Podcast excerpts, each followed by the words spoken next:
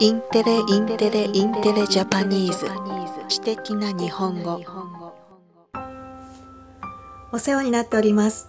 Intellectual Japanese です。このポッドキャストでは日本のお仕事で自然に話す言葉を使って話しますね。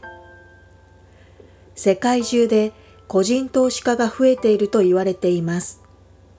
昨今の状況下で家でトレーディングをする時間ができたり自身の資産形成を見直す時間ができたり、また国によっては政府から支援のお金がもらえたから、などなどいろいろな理由があるそうです。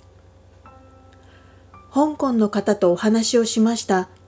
その方はお仕事でも金融情報を扱っていた方なので、現在の世界情勢が香港市場にどのような影響を与えるか、日本語で的確にお話をされていました。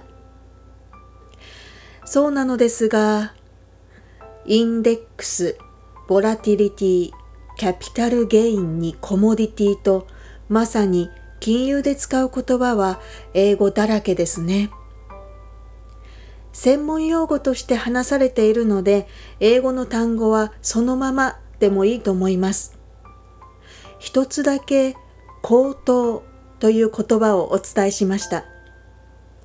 株価や相場が急激に高くなるということです。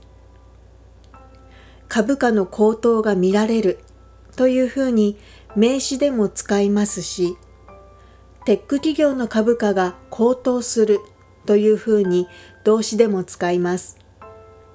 ぜひ使ってみてください。それではまた失礼いたします。